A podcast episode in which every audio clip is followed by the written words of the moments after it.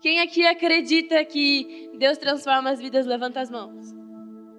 Quem aqui tem pelo menos uma experiência de algo na sua vida que era de uma forma, conheceu Deus, conheceu Jesus, se transformou de outra forma? Levanta a mão.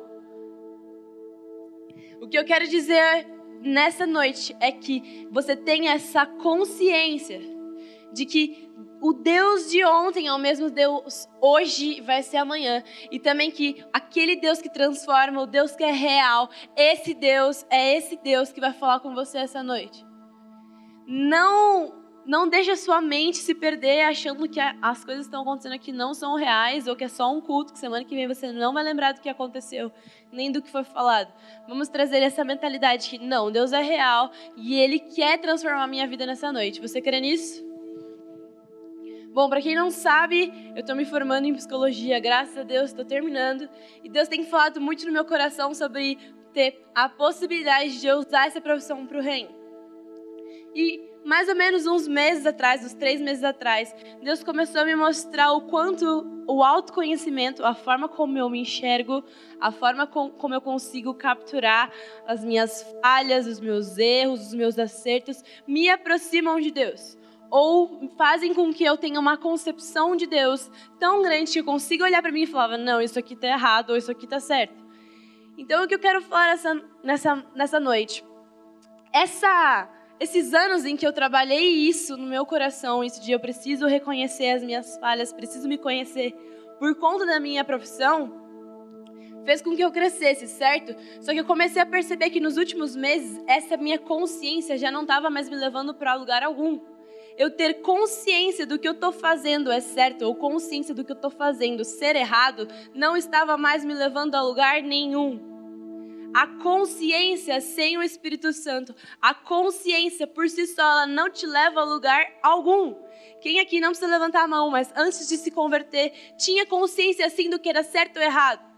Mas não conseguia mudar, não conseguia crescer, não conseguia com que a sua família, seu casamento fosse restaurado. Porque a consciência por si só, ter noção do que é certo e o que é errado, não te leva a um destino que Deus sonha para você. E aí, pensando nisso e me questionando por que, que ter noção das coisas que são certas ou erradas, ou olhar para mim e reconhecer que coisas não tão legais não estavam mais me fazendo crescer. Por que, que eu ter noção de que é, olhar e perceber que isso aqui é errado e, e, continuar fazendo e pensar que eu não, não posso mais fazer não estava mudando a minha vida? Por quê? Eu fiquei pensando por quê, por quê, por quê. Quando eu estava lendo a Bíblia, eu me deparei com 1 Timóteo 1, 18. Abre aí.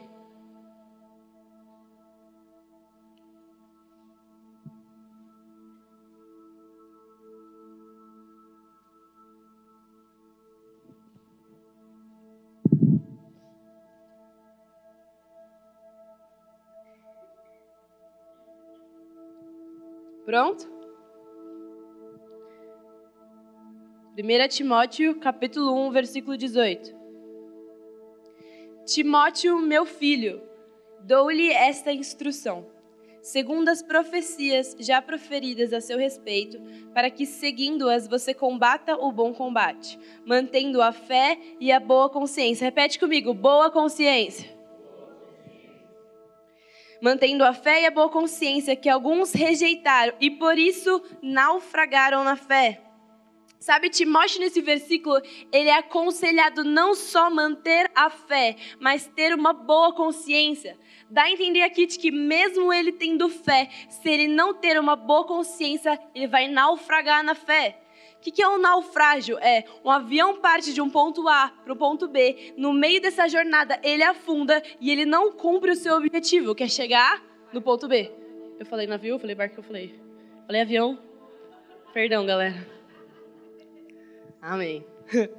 Então, o navio, ele parte de um ponto A para ir para um ponto B, no meio desse percurso, ele afunda e ele não cumpre o seu destino. Então, de acordo com esse versículo, mesmo eu acreditando, mesmo eu tendo fé, se eu não tiver uma boa consciência, eu vou naufragar, eu vou afundar e não vou cumprir as promessas que Deus me prometeu, mesmo Ele tendo me prometido.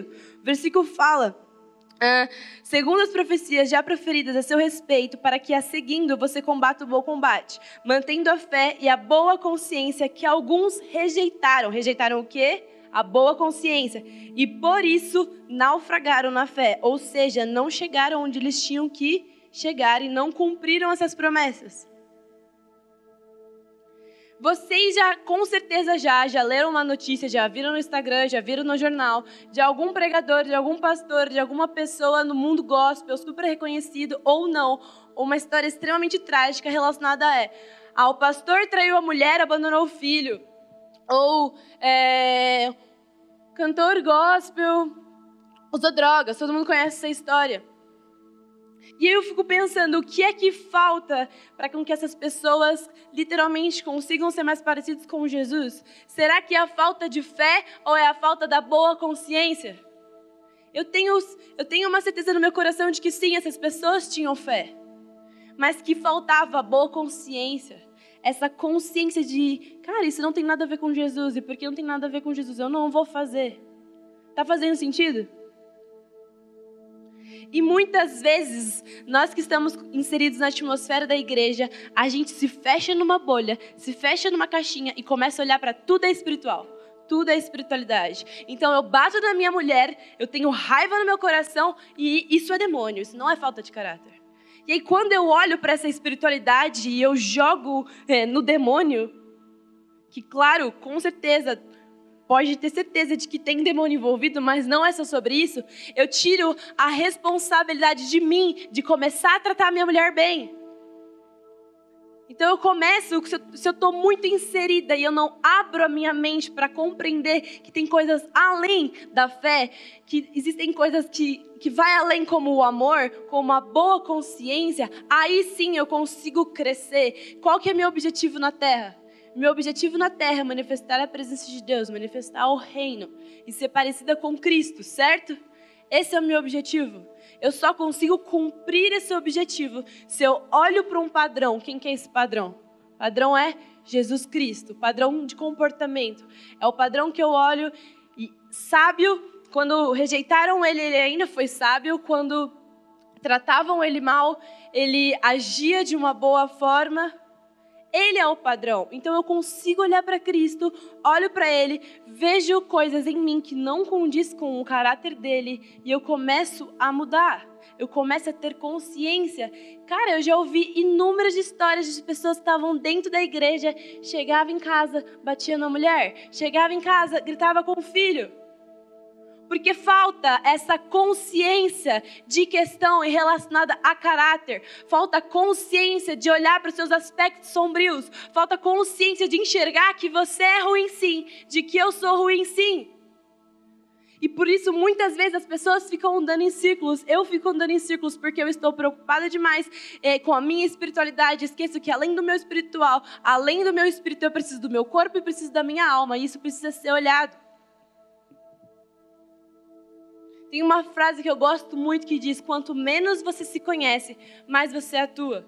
E eu tenho isso como verdade no meu coração. Quanto menos você olha, para você, mais você começa a viver de forma inconsciente. Você não vive, você começa a sobreviver.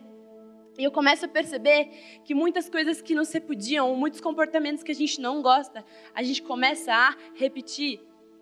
Tenho certeza que tem alguma coisa nos seus pais que você, quando era mais novo, não gostava, ou que você não gosta hoje. Só que se você não toma consciência dentro de você na hora do impulso, o que, que você vai fazer? Você vai agir exatamente como seu pai, como a sua mãe, ou como aquilo que você não gostava de ser. Porque você não tem a consciência de que você pode repetir esse comportamento. Então, a falta de consciência faz com que eu repita comportamentos que eu não gosto, que eu não aprovo. Por isso que é tão importante a gente ter uma mentalidade, uma consciência e enxergar as coisas que precisam ser tratadas no nosso coração e na nossa mente. Eu quero falar um pouco sobre a importância desse autoconhecimento, a importância da gente ter uma boa consciência.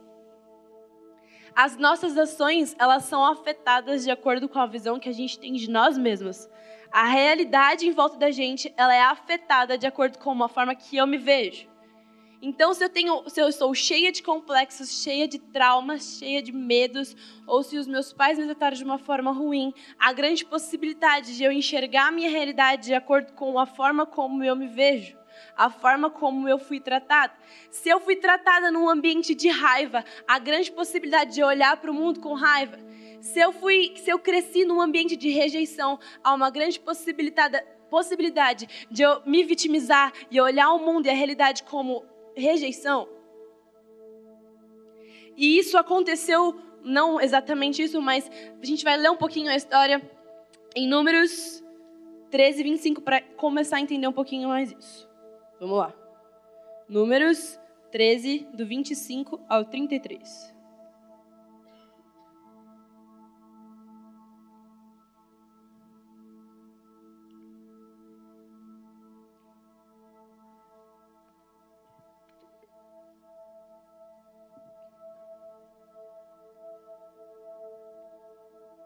Pronto? Então vamos lá. Se a sua versão tiver muito diferente da minha, para de ler a sua e presta atenção aqui para a cabeça não ficar bagunçada. Tá bom? Então vamos lá. Números 13, versículo 25. Ao cabo de 40 dias, retornaram da exploração. Opa, tô viajando. Números 13, versículo 1, perdão. E Yahvé ordenou a Moisés: envia homens, um de cada tribo, em missão de reconhecimento à terra de Canaã, terra que dou aos filhos de Israel. Enviarás todos aqueles que sejam seus príncipes. Assim, Moisés os enviou do deserto de Parã, conforme a ordem do Senhor.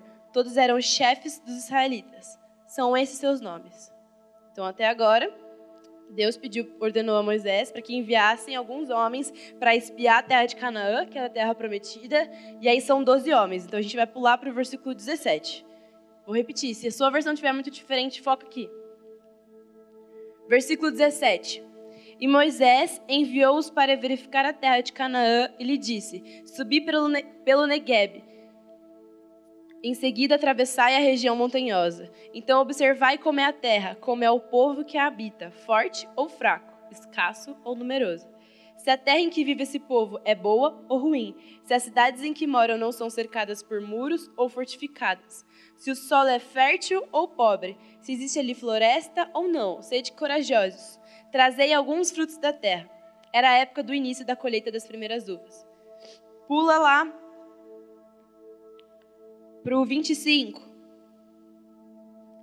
Ao cabo de 40 dias, retornaram da exploração da terra. Vieram a Moisés, Arão e toda a comunidade de Israel em Cádiz, no deserto de Parã, onde prestaram relatório a eles e a toda a congregação ali reunida, e lhes apresentaram os frutos trazidos da terra. E deram o seguinte depoimento a Moisés. Presta atenção, foi isso que os doze homens disseram para Moisés. Fomos à terra a qual nos enviastes. Na verdade, é terra onde também emana leite e mel, eis os seus produtos. Contudo, o povo que a habita é poderoso. As cidades são fortificadas, muito grandes. Também vimos ali descendentes de Enac. Os amalequitas vivem em Negueb, os hititas, os jebuseus, os amorreus habitam a região montanhosa. Os cananeus vivem perto do mar e junto ao Jordão. 30. Então Caleb, quem foi? Caleb fez calar o povo reunido diante de Moisés. Subamos e ardemo-la, disse ele. Em verdade, temos a capacidade de conquistar a terra. Então, esses, entre esses doze homens, a gente leu um, mas na verdade foram dois. Josué e Caleb falaram: gente, cala a boca, vocês estão falando groselha, todo mundo está falando que, que lá é. Por mais que manda leite e mel, tem gigantes e etc, etc, etc, tem coisa ruim, mas não é bem assim. Então, esses dois homens se levantaram. Entretanto, 31. Os homens que o haviam acompanhado re re reagiram. Não podemos marchar contra esse povo, visto que é mais forte que nós. E puseram-se a difamar diante dos filhos de Israel a terra que haviam observado. A terra para a qual fomos em missão de reconhecimento é terra que devora seus habitantes.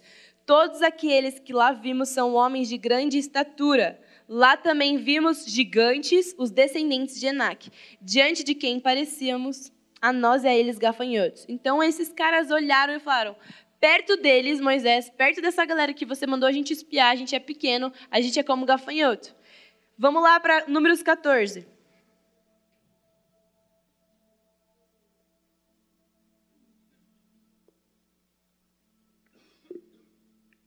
Números 14, versículo 4.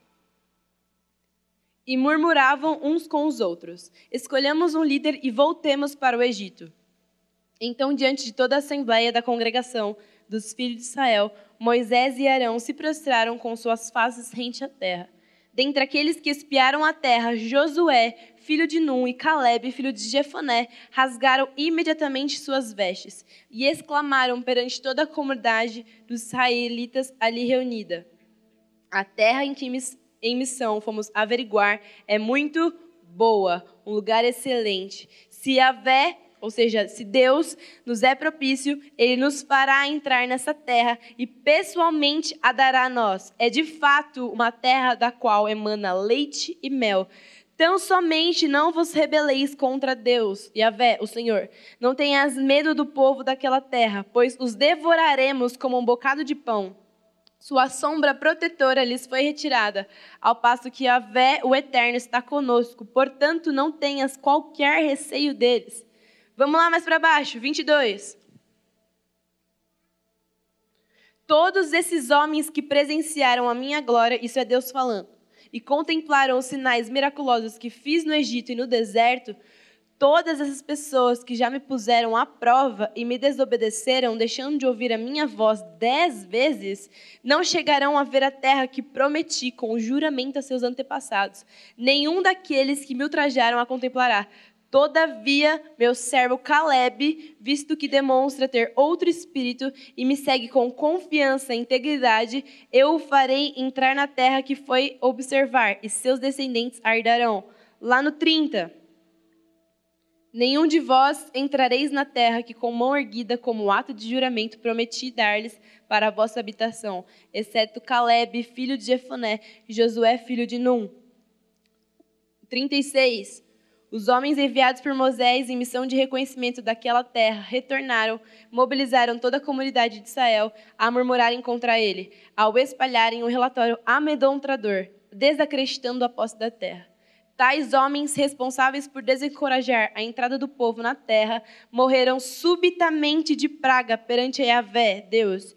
De todos os missionários incumbidos de observar a terra, somente Josué, filho de Nun, e Caleb, filho de Efoné, permaneceram vivos. O que, que acontece aqui? Deus tinha prometido uma terra, essa terra era Canaã.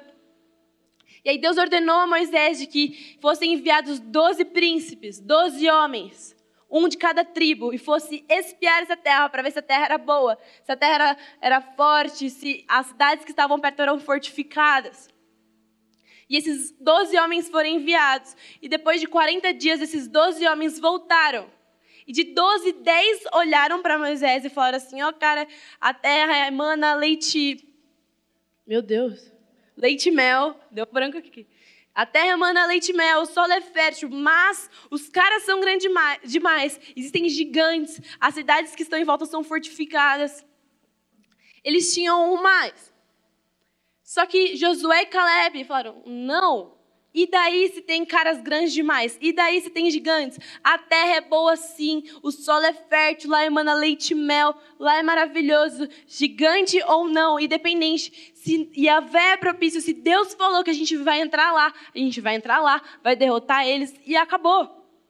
Então os espias, esses dez homens que estavam, que tinham olhado para Canaã e enxergado mais o problema, mais o gigante, mais essas questões do que de fato aquilo que Deus tinha falado, esses dez homens, eles estavam olhando essa realidade pela visão distorcida, pela visão do passado deles. Eles, pelo passado deles de estar no Egito, pelo passado da escravidão, por tudo que tinha acontecido, baseado, sei lá, nos seus traumas, nos seus complexos, eles olharam para aquela realidade e se sentiram pequenos demais. Talvez porque eles se sentiam pequenos demais lá no Egito. Então eles olharam para aquela terra, mesmo sendo prometida, mesmo sendo uma terra incrível, eles se sentiram pequenos como gafanhotos. Porque essa era a visão que eles tinham, era essa a perspectiva que eles tinham. E eles alcançaram sim ou não a promessa? Eles viram sim ou não? Não. Quem foi que viu? Josué e Caleb, porque eles tinham uma perspectiva do céu. Mesmo olhando a condição que era completamente, talvez é, assustadora, mesmo olhando essa condição, não definiu na mentalidade deles de que eles não conseguiriam, porque não é sobre eu olhar e enxergar solução, não é sobre eu olhar e enxergar uma resposta, mas eu não vendo, eu não enxergando que, que eu vou conseguir ou não. Eu tenho uma palavra de Deus, Deus disse que eu vou entrar, Deus disse que eu vou conseguir, ponto e acabou. E a Bíblia é a própria prova disso, a prova viva disso. E quando eu começo a me conhecer, eu começo a ter esse tipo de concepção. Quando eu olho para a minha vida, quando eu me enxergo, eu começo a enxergar e começo a ver que tipo de realidade, que tipo de vida eu tenho levado. Com que olhos eu tenho vivido, é, eu tenho olhado para a minha vida. Se eu tenho olhado a minha vida com esperança. Se eu tenho visto as coisas acontecerem. Quando eu me conheço, eu consigo ter consciência se, da forma como eu tenho vivido. E o autoconhecimento, ou seja, a boa consciência, ela me leva a quatro coisas. Eu vou ler aqui pra gente. Número um, nos conhecer como seres únicos e especiais, criados segundo a imagem e semelhança de Deus e selados com o Espírito Santo. Número dois, descobrir nossos dons e talentos para utilizá-los para a glória de Deus. Número três, reconhecer nossos pontos fracos e pecados que precisam ser trabalhados.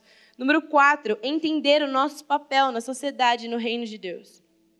Muitas pessoas, ela, elas evitam o autoconhecimento. Elas evitam essa boa consciência. Elas evitam porque talvez seja duro demais enxergar os nossos aspectos sombrios. Eu não sei você, mas parece que quanto mais perto de Deus eu tô, mais ruim eu me sinto. Parece meio tosco dizer isso, mas é verdade, não é que mais ruim eu me sinto, perdão pela expressão, mas é mais ruim eu me enxergo no sentido de, perto de Cristo, eu realmente tenho trilhões de atos falhos, eu realmente tenho trilhões de falhas de caráter, porque quando eu olho para Cristo, eu ainda estou muito longe. É quanto mais de luz tem em você, quanto mais luz reflete em você, mais a sujeira aparece. E me parece que a gente tem medo desse contato. A gente tem medo de descobrir que existem coisas ruins dentro de nós. A gente tem medo de ver esses aspectos sombrios dentro de nós. Então a gente começa a viver uma falsa espiritualidade, não, não, não entende e não é vulnerável.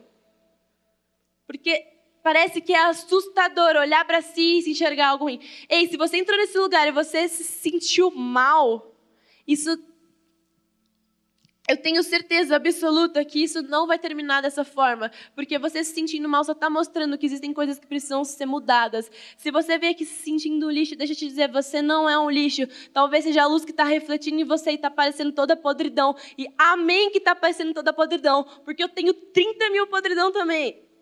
Então a gente está todo mundo junto como igreja, com muitas coisas para crescer, muitas coisas para mudar, muitas coisas ruins para a gente olhar. E a gente não pode viver mais só trabalhando a nossa fé e esquecendo de crescer em boa consciência.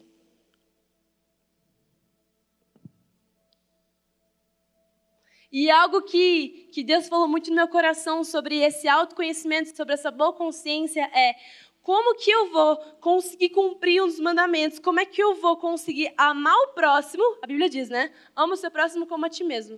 Se eu não me amo, como é que eu vou me amar se eu não me conheço? Se eu não consigo parar para olhar para mim? Se eu não consigo parar para olhar para as coisas que estão dentro de mim? Quantas pessoas ajudam outras pessoas para não ter tempo de olhar para os seus aspectos? Eu vejo muitas pessoas que estão tão dedicadas em ajudar os outros e não têm tempo para olhar para as suas questões. Como é que você vai amar o seu marido, esposa, se você não consegue ainda se amar? Quando você compreende, quando você se conhece, você enxerga que tem muita coisa ruim dentro de você, é verdade? Sim ou não? Você começa a olhar para você, você percebe: caraca, como eu sou egoísta, como eu sou orgulhoso. Coitada da pessoa que está do, do meu lado, coitada da pessoa que casou comigo. Então eu me torno mais tolerante. Quando eu não me conheço, eu sou intolerante, porque eu me sinto bom demais para o outro. Mas quando eu me conheço, fica fácil estender a graça, porque eu não sou tão bom quanto eu penso que eu sou. Então, a pessoa que está do meu lado, ela começa os defeitos, as questões dela, as falhas dela começam a ficar pequenas, porque as minhas são muito grandes. Tá fazendo sentido? Então, o segundo ponto sobre a importância da boa consciência, portanto, a importância da gente se conhecer, é que existem várias visões acerca de nós mesmos. Eu vou pedir para a gente abrir lá em João, capítulo 1, versículo 19.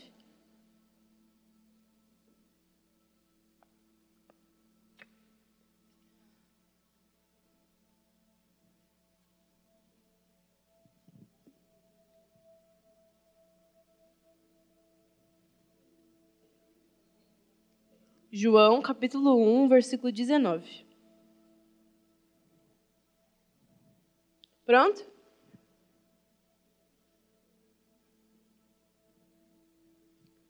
Vamos lá. E esse é o testemunho de João. Aqui está falando de João Batista. Quando os judeus enviaram de Jerusalém sacerdotes e levitas para interrogarem: Quem és tu? Ele confessou e não negou, mas declarou francamente: Eu não sou o Cristo. E o questionaram: Quem és então? És tu Elias? Ele disse: Não, não sou. És tu o profeta? E João afirmou: Não. Então perguntaram a ele: Quem és tu? Dá-nos uma resposta para que a levemos àqueles que nos enviaram. Que dizes a respeito de a ti mesmo? 23, presta atenção. E João lhes disse: Eu sou a voz do que clama no deserto, fazer um caminho reto para o Senhor, como disse o profeta Isaías. João Batista, ele tinha uma visão de si. Ele sabia quem ele era. Se ele não, se ele não soubesse quem ele era, como será que teria sido? Sabe, João Batista, ele era humilde, ele reconhecido. Não, eu não sou o Messias, não, eu não sou Elias, eu sou só aquele que eu vou abrir o caminho. João, ele tinha a convicção e ele tinha essa boa consciência de eu sei quem eu sou. E aí, quando você sabe quem você é, você se torna a pessoa certa, no lugar certo, fazendo a coisa certa. João Batista era essa pessoa, ele era o cara certo, fazendo a coisa certa no lugar certo. Se ele não tivesse essa boa consciência, esse autoconhecimento, se ele não conhecesse a Deus e não se conhecesse, talvez ele seria a pessoa errada no lugar certo, fazendo a coisa errada. E quanto mais nos conhecemos, entendemos o porquê nós estamos na terra, o que é que a gente tem que fazer, exatamente como João Batista entendia: não, eu não sou Elias, não, eu não sou o Messias, eu estou aqui para abrir o caminho, eu estou aqui para fazer isso. Quanto mais a gente faz isso, mais nós somos essas pessoas que estão no caminho certo, fazendo a coisa certa. Quantas vezes você já se perdeu tentando entender para que, que você está aqui? Qual é o sentido da sua vida? Qual é o seu chamado? Será que não te falta uma boa consciência? Será que não te falta conhecer a Deus e, como consequência de tanto conhecimento de Deus que você tem, você começa a compreender quem você é? João Batista era esse cara.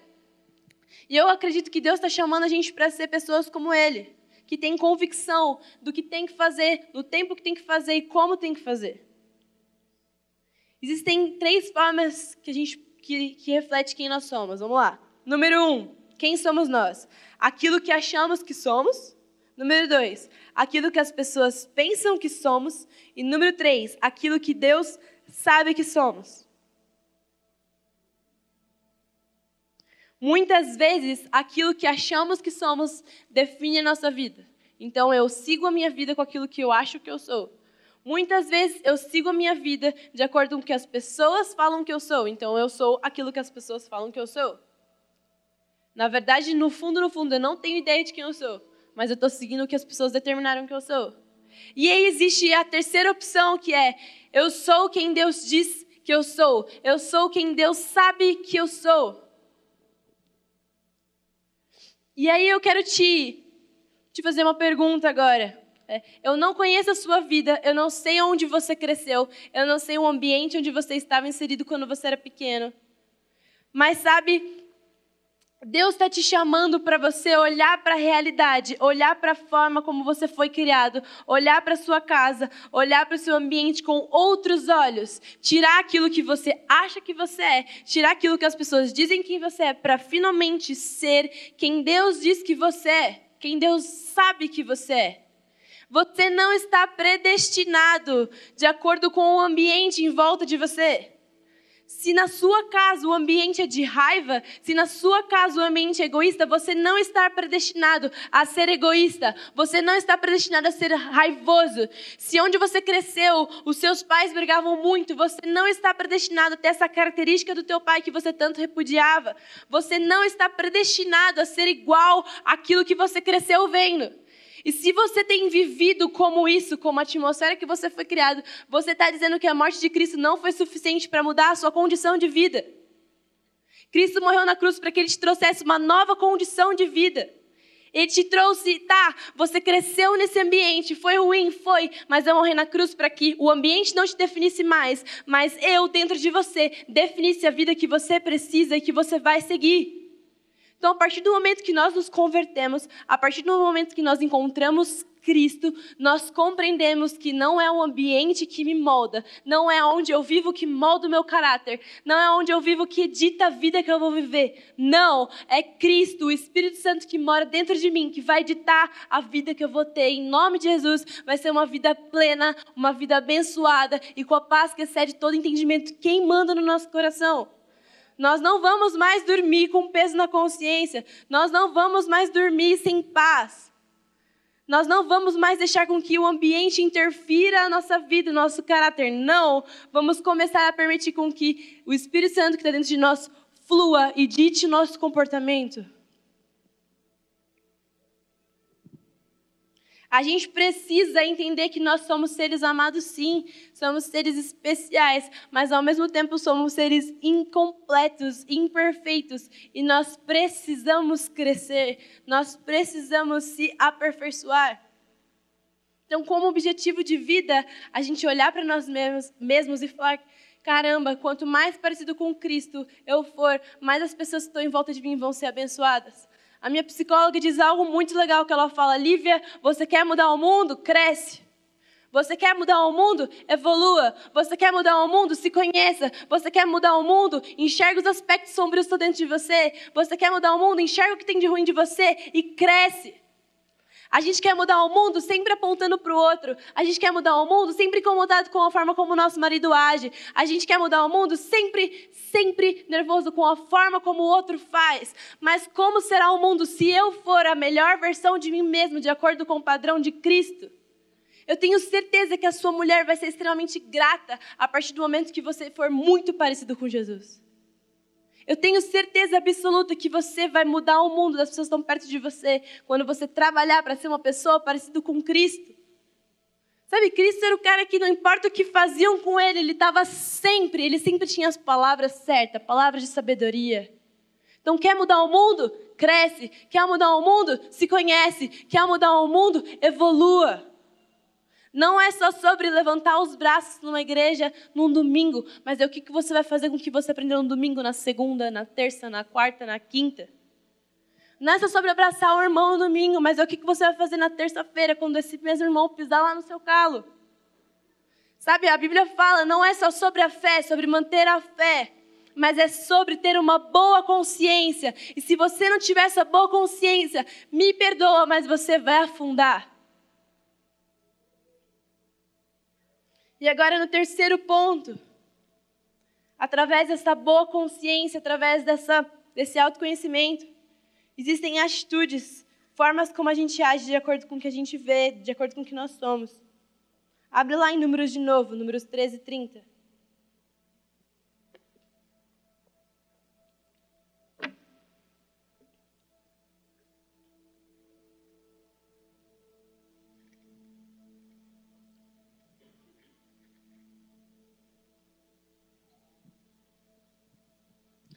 Lá em Números 13, 30, que é a história dos espias, dos homens que espiaram, nós vemos que a atitude. Opa! Nós vemos que a atitude que esses espias tiveram, é, de acordo com aquilo que eles viram, tinha sido muito limitada, tinha sido muito baseada e condicionada às circunstâncias. A nossa perspectiva, a perspectiva como a gente tem de nós mesmos, essa essa autoavaliação, muitas vezes não sincera, ela pode nos levar ao auto-engano. Sobre qual perspectiva você tem se enxergado? Sobre qual perspectiva você tem direcionado a sua vida? Sobre qual perspectiva a sua vida está fundamentada? Se a gente estiver seguro de quem nós somos, nós vamos permitir com que a visão dos outros não invada a nossa vida. Se nós estamos seguros de quem nós somos em Cristo, tanto faz o que o outro está me falando, se não tem nada a ver com o que Cristo me fala. Eu estou segura de quem eu sou, independente do que, independente de quem. Porque eu estou conhecendo a Deus todos os dias e o que Ele me fala é isso, isso e isso. Só que eu vou sempre me condicionar à opinião dos outros, ou eu sempre vou me condicionar à visão errada que eu tenho de mim, se eu não parar para conhecer quem Deus é. Como que eu conheço quem Deus é? Me dedicando tempo de ler, me dedicando tempo de estudar, me dedicando tempo em oração. E quanto mais de Deus eu conhecer, mais de mim mesmo eu vou conhecer. Porque a nossa consciência está o tempo todo dizendo para a gente que a gente é ruim, que a gente erra e muitas outras coisas. Mas o que é que Deus pensa sobre você? O que é que Deus pensa sobre a forma como você age? O que é que Deus pensa? Para você descobrir isso, você precisa, e eu também, me jogar nas palavras dele. E o terceiro ponto, que essa falta, a falta dessa boa consciência, a falta desse autoconhecimento me leva é o auto-engano. Abre lá em 1 João 1,8.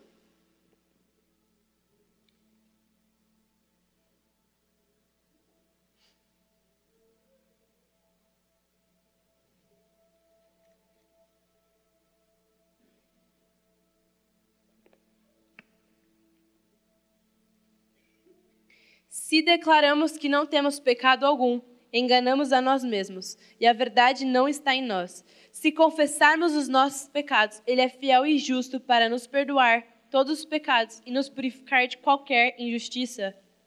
Eu vou só repetir isso porque eu acho muito forte. Ele é fiel e justo para nos perdoar de todos, todos os pecados e nos purificar de qualquer injustiça. Se afirmarmos que não temos cometido pecado, nós o fazemos mentiroso e Sua palavra não está em nós. Então, a falta de boa consciência, a falta de autoconhecimento me leva ao auto-engano. Vou contar uma situação que aconteceu comigo. Eu lembro de uma vez que eu estava num culto e tinha um músico que na época ele era, hoje ele ainda é muito conhecido no mundo gospel, e ele estava lá, eu estava bem na frente, e ele desceu da ministração, colocou a mão no meu ombro e veio orar por mim. No meio da oração, ele falou assim: Deus quer é, transformar o seu coração e tudo mais, tudo mais. E no meio da palavra, ele falou assim: Você é carente. Lembra que na hora, assim, tudo que ele tinha me falado foi invalidado, porque não era aquilo que eu queria ouvir. E aí eu saí naquela ministração, falei para uma amiga minha assim: Bodiei desse cara. Canta mal, a letra dele é ruim e ainda não é usado por Deus. Porque não era aquilo que eu queria ouvir. A gente está acostumado com o ambiente de sempre conforto, de sempre você é incrível, você vai voar. E sim, isso é ótimo, mas isso não te faz crescer. E se nós olhamos para a Bíblia, quem era o homem, que na verdade não é homem, mas se fez homem, que mais confrontava o povo? Deus. O autoconhecimento, a boa consciência, faz você ter maturidade para se deparar com confronto. Quantas pessoas saem da igreja porque escutaram algo que não queriam ouvir? Quantas pessoas pegam uma palavra de alguém que te entregou e enxergam que não é uma palavra de Deus porque não foi e não amaciou, amaciou o seu ego? Se eu virar aqui pro, pro Mateus e falar assim, o Caldeira fala assim, oba, é, cara, eu sinto que você está numa temporada que é um tempo de você estar tá no secreto, ninguém vai te ver, você não vai ser reconhecido pelos homens, ninguém vai saber o seu nome, mas a presença no seu quarto vai ser muito boa. Se ele não tiver maturidade, uma boa consciência, ele vai pegar essa palavra, ele vai invalidar. Como assim? Meu nome não vai ser reconhecido nas nações? Como assim? A minha bateria, as pessoas não vão ouvir a minha música? Como assim? Não é isso que Deus diz. Quando eu tenho uma boa consciência, um autoconhecimento, eu consigo pegar até as palavras que não são legais se elas não forem de Deus, você vai ter uma boa consciência e você vai ter uma concepção de avaliar isso. E se ela for de Deus, você vai maturidade para abraçar o confronto. Porque nem só de conforto vive o homem. Quer crescer? Ande perto de pessoas que vão estar lá te confrontando. Quer crescer? Escuta o que você não quer escutar. Quer crescer? Senta do lado daquele irmão que mais dói o seu calo, que aí você vai crescer. Quem você quer ser na vida vivendo de conforto?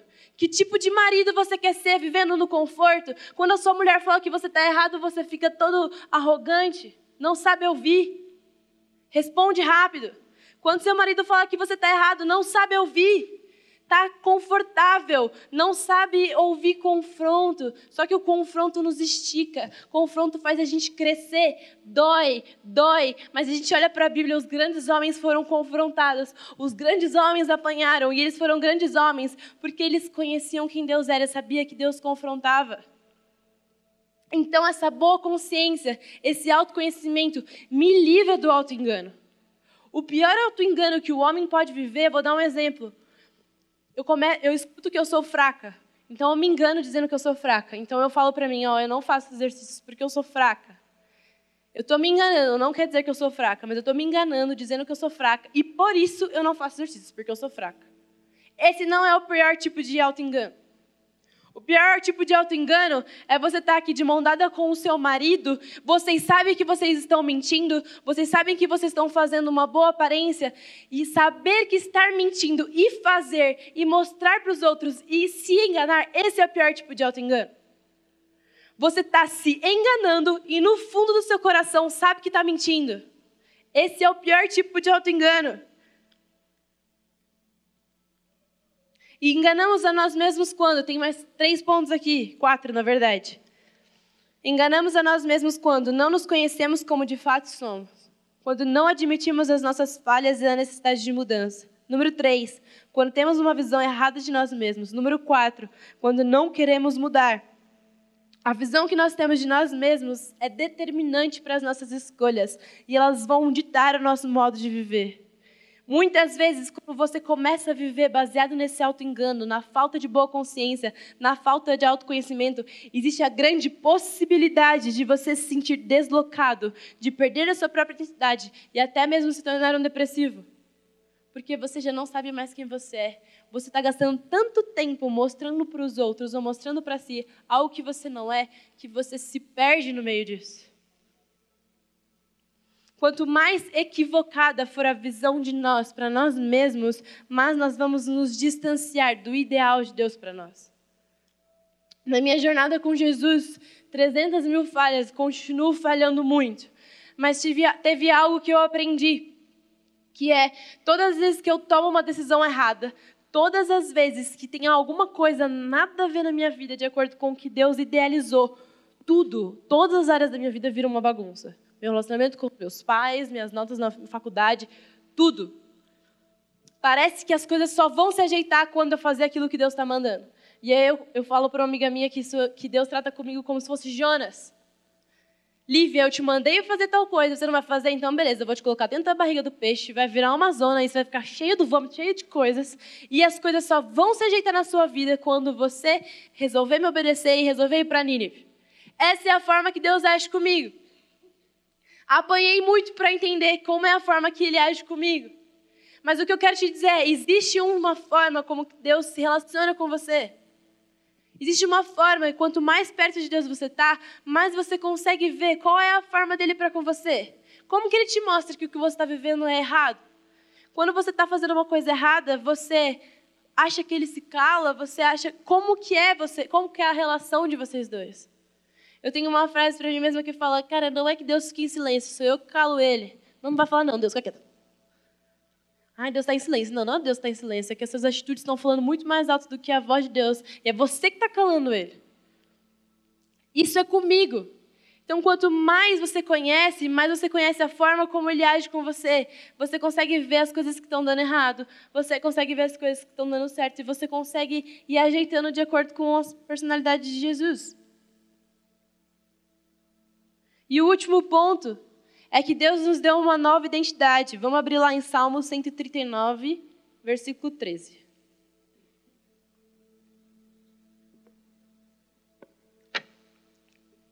Salmo 139, versículo 13.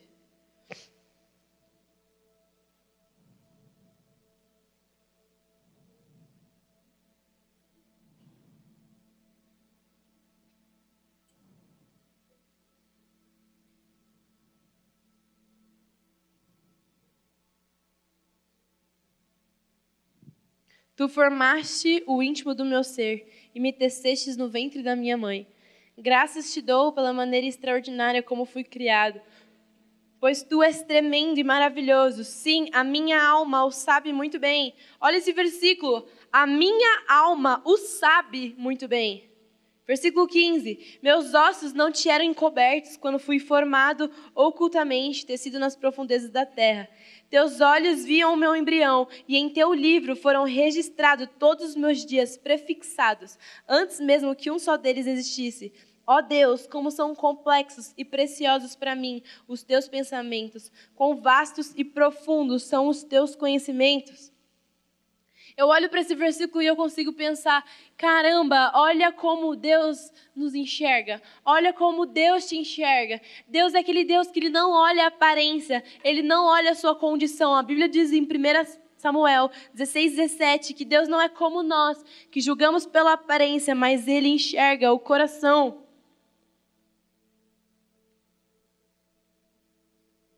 Quando a gente se converte, Existe uma nova criatura. E sabe, eu fico pensando, em julho eu fui para Brasília e lá tinha uma fotógrafa incrível, uma fotógrafa muito boa. E eram 30 dias mais ou menos. E todos os dias essa fotógrafa escolhia uma menina para ministrar. E aí, lá no último dia, ela me escolheu, veio assim, orou por mim. Eu lembro que a gente estava num campo, ela colocou a mão no meu ombro e falou: a gente vai tirar umas fotos agora e vai ser a forma como Deus te vê. Ele vai revelar para você como é que ele te vê. E aí, beleza. E aí eu lembro que enquanto ela estava fazendo as minhas fotos, ela pegou no meu braço e me girou com uma mão e foi tirando fotos com a outra. Passou os dias e tal. Eu não tinha recebido a foto ainda. Eu esqueci de contar isso no primeiro culto, mas tudo bem. Eu não tinha recebido a foto ainda, não tinha visto a foto. E fui para um culto em outra base missionária. Lá nessa base missionária, eu estava orando e eu tive uma visão de, de Jesus num campo, me dando a mão, e ele me girava. E a cada giro que ele, que, eu, que ele dava em mim, eu me via de uma forma física diferente. Ele me girava e eu me via de, de, ruiva mais alta, eu me via negra, eu me via de várias formas. Todas as vezes que ele me girava, era uma nova pessoa. E aí eu perguntei, Jesus, qual que é a sua favorita? Qual que é a minha melhor forma? Como é que você me vê da melhor forma? Ele falou assim, hã? Eu falei assim, é, qual que é a melhor forma? Não sei o que você mais gosta. Ele falou assim, Lívia, eu não tenho tempo para olhar para sua aparência. Estou preocupado demais olhando para os seus olhos. E aquilo foi como se girasse uma chave na minha consciência. De como assim Deus, que é Deus, dono do tempo, diz que não tem tempo para olhar para minha aparência. E a única coisa que tem tempo é para olhar para os meus olhos e que isso não é relevante para Ele. E quantos de nós tem direcionado a nossa vida fundamentado na nossa baixa autoestima? As pessoas dizem que é fútil, mas eu não consigo olhar isso como futilidade, porque eu vejo muitas pessoas que estão levando a sua vida no buraco por falta de autoestima. Só que quando a gente olha para a Bíblia, a gente olha para um Deus que não olha para isso, que não tem tempo para olhar para a sua forma física, não tem tempo para olhar se você engordou ou não, não tem tempo para olhar se o seu cabelo está legal ou não. Cara, bom dia. Deus é mais do que você pensa, Deus é mais do que você vê, Deus é mais do que a forma como você olha para você. Cresce, eu preciso crescer, eu preciso parar de focar a imagem relacionada a mim e começar a olhar como a forma que Cristo me vê. Nós precisamos disso. Senão, como é que a nossa vida vai. A gente vai viver e não vai mais sobreviver? Se a gente quer viver e não quer mais sobreviver, como? Sem olhar pela forma como Deus nos vê, sem olhar pela essa perspectiva que é tão linda. A gente está tão condicionado à visão humana, a gente está tão condicionado ao amor humano, que quando a gente olha algo tão fora do normal, tão sobrenatural, não acredita ou assusta.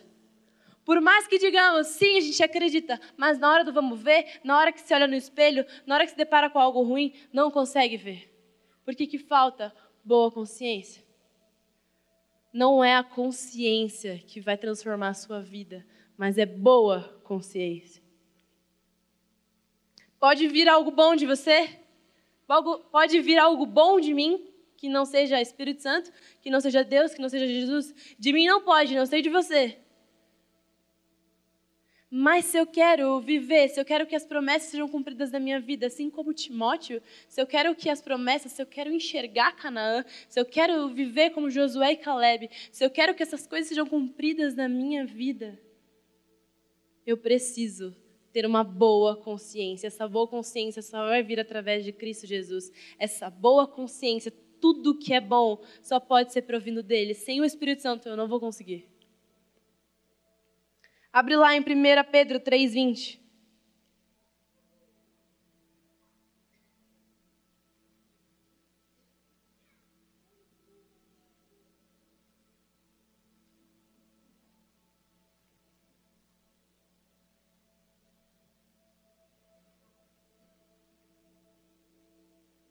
Na verdade, vamos um pouquinho antes.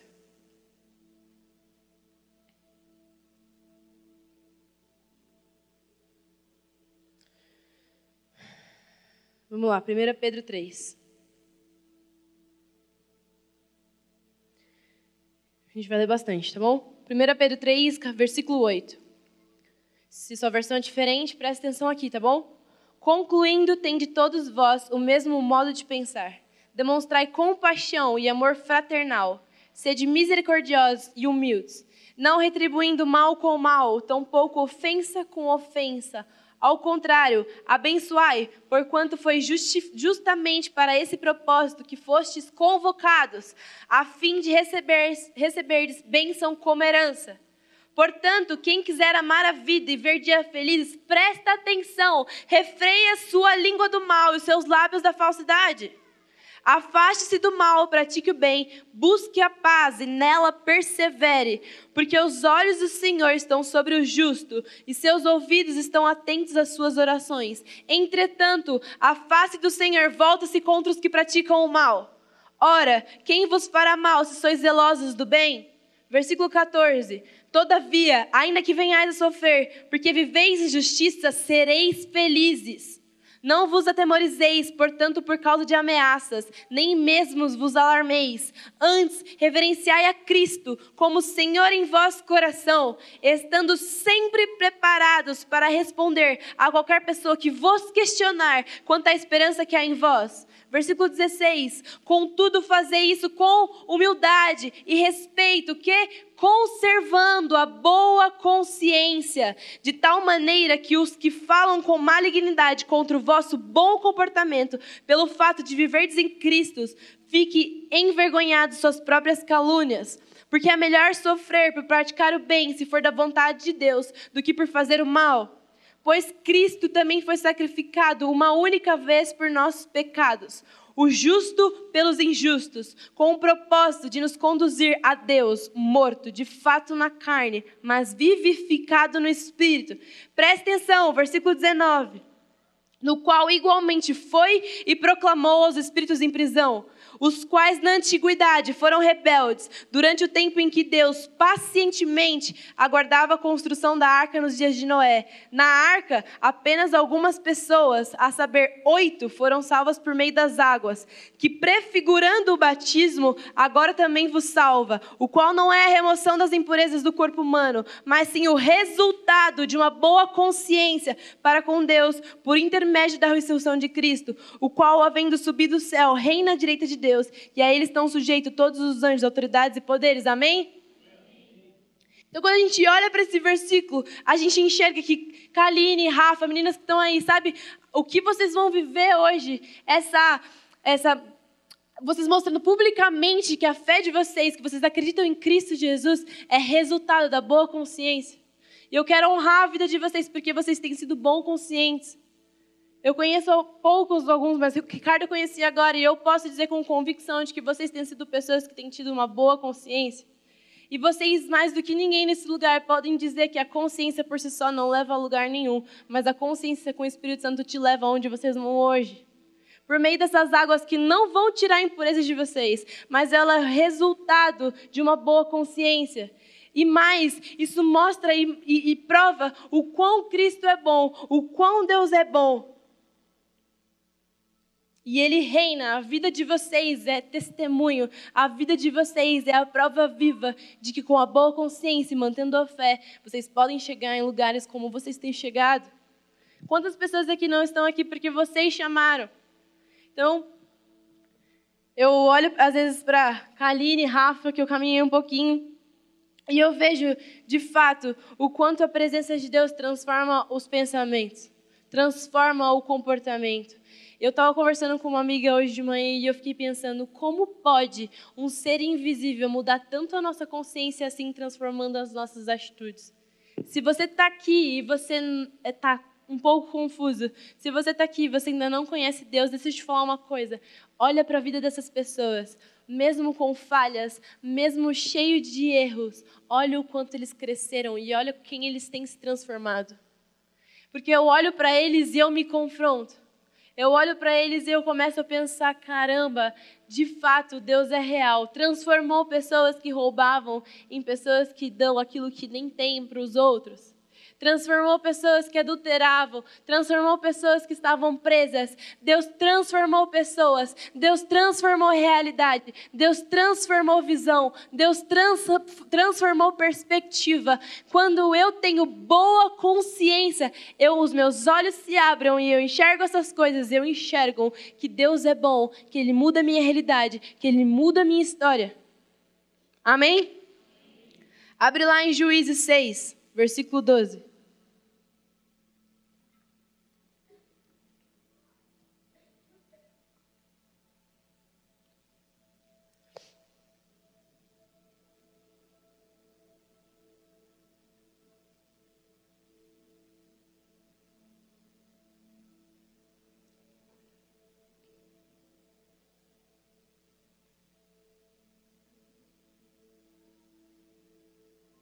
Pronto? Juízes 6, versículo 12. Então o anjo do Eterno apareceu a Gideão e lhe saudou. E Vé, ou seja, Deus, está contigo, valente guerreiro. Ao que Gideão declarou: Ai, meu senhor, se Vé está conosco, por que nos sobrevém toda essa calamidade? Onde estão todas as maravilhas que os nossos pais nos contam quando afirma, afirmam: Não nos fez Vé subir do Egito? Entretanto, agora o Senhor nos abandonou e nos entregou nas mãos de Midian. Então o Senhor olhou para Gideão e lhe ordenou: presta atenção. Vai com, for, com, a força que tu tens. Vai e liberta o povo de Israel das mãos de Midian. Ora, não sou eu quem te envia? Gideão responde: Ai de mim, meu senhor. Como posso salvar Israel? O meu clã é o mais pobre da tribo de Manassés, e eu sou a pessoa menos importante da minha família. Mas Yahvé lhe afirmou: Eis que eu estarei contigo, e tu vencerás os midianitas como se fossem um só homem. E aí, venceu ou não? Venceu? O homem mais pobre da sua clã, do seu clã.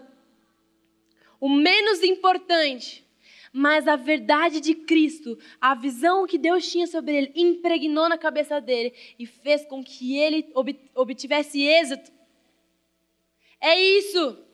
Sabe, tanto faz se você é o menos importante, tanto faz a sua história. Se Deus te chamou, e eu sei que Ele te chamou, se você ainda não ouviu, eu declaro que nessa noite você vai ouvir Ele te chamando. Você vai chegar onde você tem que chegar com o êxito. Você vai chegar, você não vai naufragar.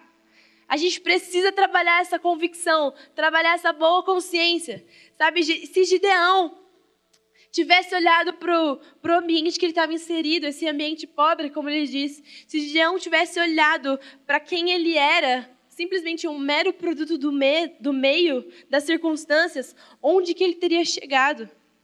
A visão que Gideão tinha de si era uma visão humilde. Ele reconheceu que ele era pequeno demais diante de um Deus tão poderoso, que era capaz de resolver os problemas. Ele reconheceu: eu sou pequeno, mas Deus não é pequeno. O encontro pessoal com Cristo transforma a visão que nós temos de nós mesmos e abre os nossos olhos para enxergar como Deus é.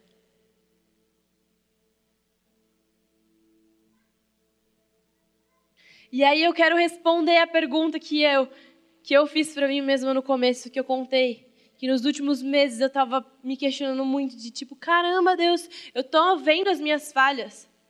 Quem é que não precisa levantar a mão, mas quem é que conhece uma pessoa que se conhece demais? Aparenta ser muito bem resolvido com as suas questões, mas não cresce. Está sempre perdido, está sempre enroscado. Por mais que se conheça, por mais que olhe para as suas questões. Sabe, porque conhecimento pelo conhecimento não leva a nada. Consciência por consciência não leva a nada. Sem o Espírito Santo isso não adianta nada. Eu vivi isso, achando que estava crescendo com Deus, olhando para os meus erros, olhando pelos meus pecados, me esforçando com a força das minhas próprias mãos para crescer, olhando para as minhas falhas e falando: Isso é ridículo, Cristo não faria isso, eu preciso crescer. Só que com as forças das minhas próprias mãos, eu não estava chegando a lugar nenhum. Mas quando eu compreendi que não é sobre estar consciente do certo ou errado, estar consciente de que a característica de Cristo é diferente da minha característica, essa consciência não vai te levar para o seu destino, essa consciência não vai te levar a crescer, mas a boa consciência, a consciência que vem do Espírito Santo, sim. Sabe o que acontece? A consciência, quando você está com baixa autoestima, ele diz assim: ó, vai embora. O que, que o Espírito Santo diz? Fica. A consciência, quando você faz algo errado, diz: sai da igreja. O que, que o Espírito Santo diz? Fique em comunhão. A consciência por si só não é nada. A consciência, quando a gente se sente um lixo, ela diz: de fato, você é um lixo. A boa consciência, a consciência que vem do Espírito Santo, olha para mim e diz: você não é um lixo, você foi escolhido. Eu pensei em você, eu planejei você. A diferença é que a consciência sozinha ela me mostra o certo e o errado, mas se só existe uma coisa no universo inteiro que pode fazer com que você se mobilize, pode fazer com que haja transformação na sua vida, e essa coisa é o Espírito Santo. Você pode ser inteligente o que for, você pode saber suas falhas, pode saber seus erros, pode se ser super bem resolvido, pode não ter problema de autoestima, pode ser o que for. Sem o Espírito Santo, você vai correr em círculos. Tem uma frase do David Leonardo que eu gosto muito que diz assim: O mundo está cheio de gente com a consciência pesada, mas isso não é o Espírito Santo. Ele não acusa. Acusador é a figura de Satanás. Se há peso, não há o Espírito Santo. Se há arrependimento, é. Estamos num ambiente de pessoas dotadas de consciência, mas ausentes do Espírito Santo. Eu não quero ser essa pessoa, você quer? Dotado de consciência, tendo noção do que é certo ou errado, mas ausente do Espírito Santo, ausente daquilo que pode fazer com que você cresça, ausente daquilo que possa fazer com que você evolua. Quantas pessoas aqui não têm consciência do pecado que está vivendo, do pecado que cometeu hoje mesmo? Mas está sempre repetindo esse pecado, está sempre caindo, porque é consciente, mas não tem a consciência que vem do Espírito Santo, porque a consciência que vem do Espírito Santo não me acusa, ela me transforma. A consciência que vem do Espírito Santo, ela não fica falando, acusando, mas ela traz arrependimento.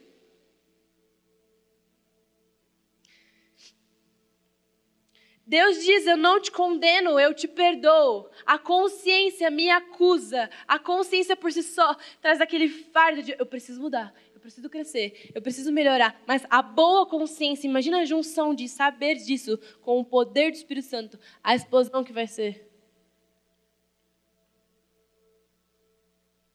Eu quero pedir para que vocês fiquem em pé. Chamar a equipe de louvor aqui.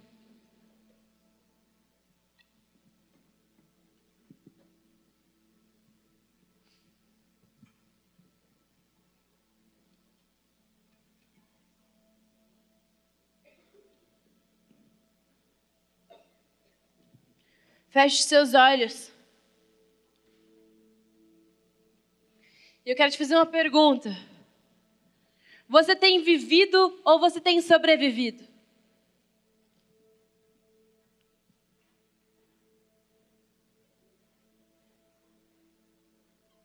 Você tem tido consciência das suas atitudes e tem ficado mais perto de quem Ele é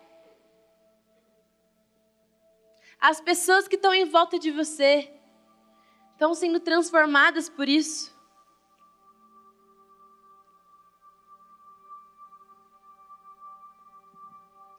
Eu queria orar agora pelas pessoas que querem essa boa consciência, que querem estar consciente dos seus atos, consciente daquilo que fazem, querem olhar para Cristo e comparar. Se você é uma pessoa que você quer ter essa consciência, eu quero que você levante a sua mão. Feche seus olhos. Espírito Santo, eu peço para que você encontre essas pessoas que estão com as mãos levantadas. Sabemos que a consciência por si só não nos leva a lugar algum, mas eu te peço para que eu sei que o Senhor já habita na vida dessas pessoas. Gira essa chave de que elas saibam que é certo e que é errado, mas que com o seu Espírito Santo elas venham mudar, elas venham crescer, elas venham parar de andar em círculos. Eu declaro sobre a vida delas através de você, Espírito Santo, uma nova vida, nova criatura através dessa consciência. Pode baixar a mão. Agora eu quero orar pelas pessoas que possuem essa consciência, mas estão cansadas de fazer sem o Espírito Santo. Eu me incluo nisso. Muitas vezes eu tenho consciência do meu erro e eu fico fazendo com a minha própria mão, tentando mudar o meu erro, tentando acertar. Só que sem o Espírito Santo eu nunca cheguei e eu não vou chegar a lugar nenhum. Se você que tem essa consciência está cansado de fazer sem o Espírito Santo, eu quero que você levante a sua mão e a gente vai orar juntos por isso.